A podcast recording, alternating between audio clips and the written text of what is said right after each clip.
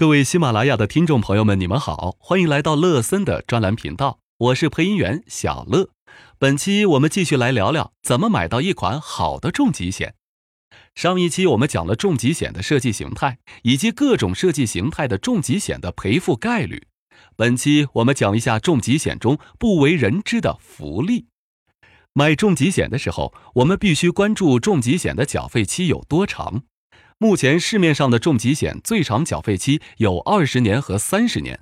如果说买房需要分期贷款，是因为房贷压力大，有的人会贷款二十年，有的人会选择更长的三十年来减轻压力。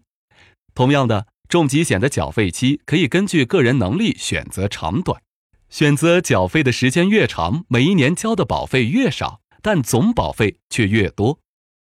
那有人想问？这样我干嘛不选择缴费时间越短越好？只要是自己可以承担的能力范围。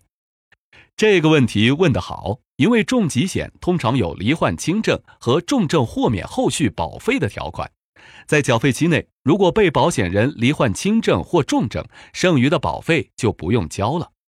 假设我们买了一份重疾险。缴费期二十年，第二十一年的时候不幸罹患重大疾病，此时我们已经把所有的保费都交完了，是不是觉得很亏？